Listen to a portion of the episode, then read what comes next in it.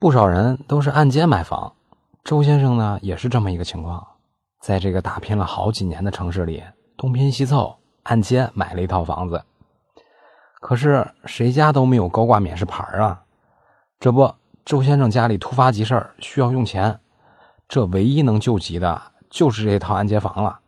那么，咱们国家的法律规定，按揭房能二次抵押借款吗？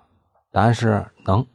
周先生的这个按揭房啊，就是他们当地的工行愿意接受二次抵押，愿意给他放款的，并且这个按揭房抵押借款合同还可以办理公证。所以和您做个总结，按揭房可以办理二次抵押借款的，这个在法律上是有理有据的。如果您当地的不动产管理部门不给您办理抵押登记的话，您不妨和他理论理论。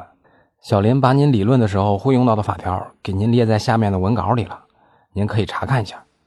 最后再次重申一下咱们今天的总结：按揭房可以二次抵押借款，这个有法律依据。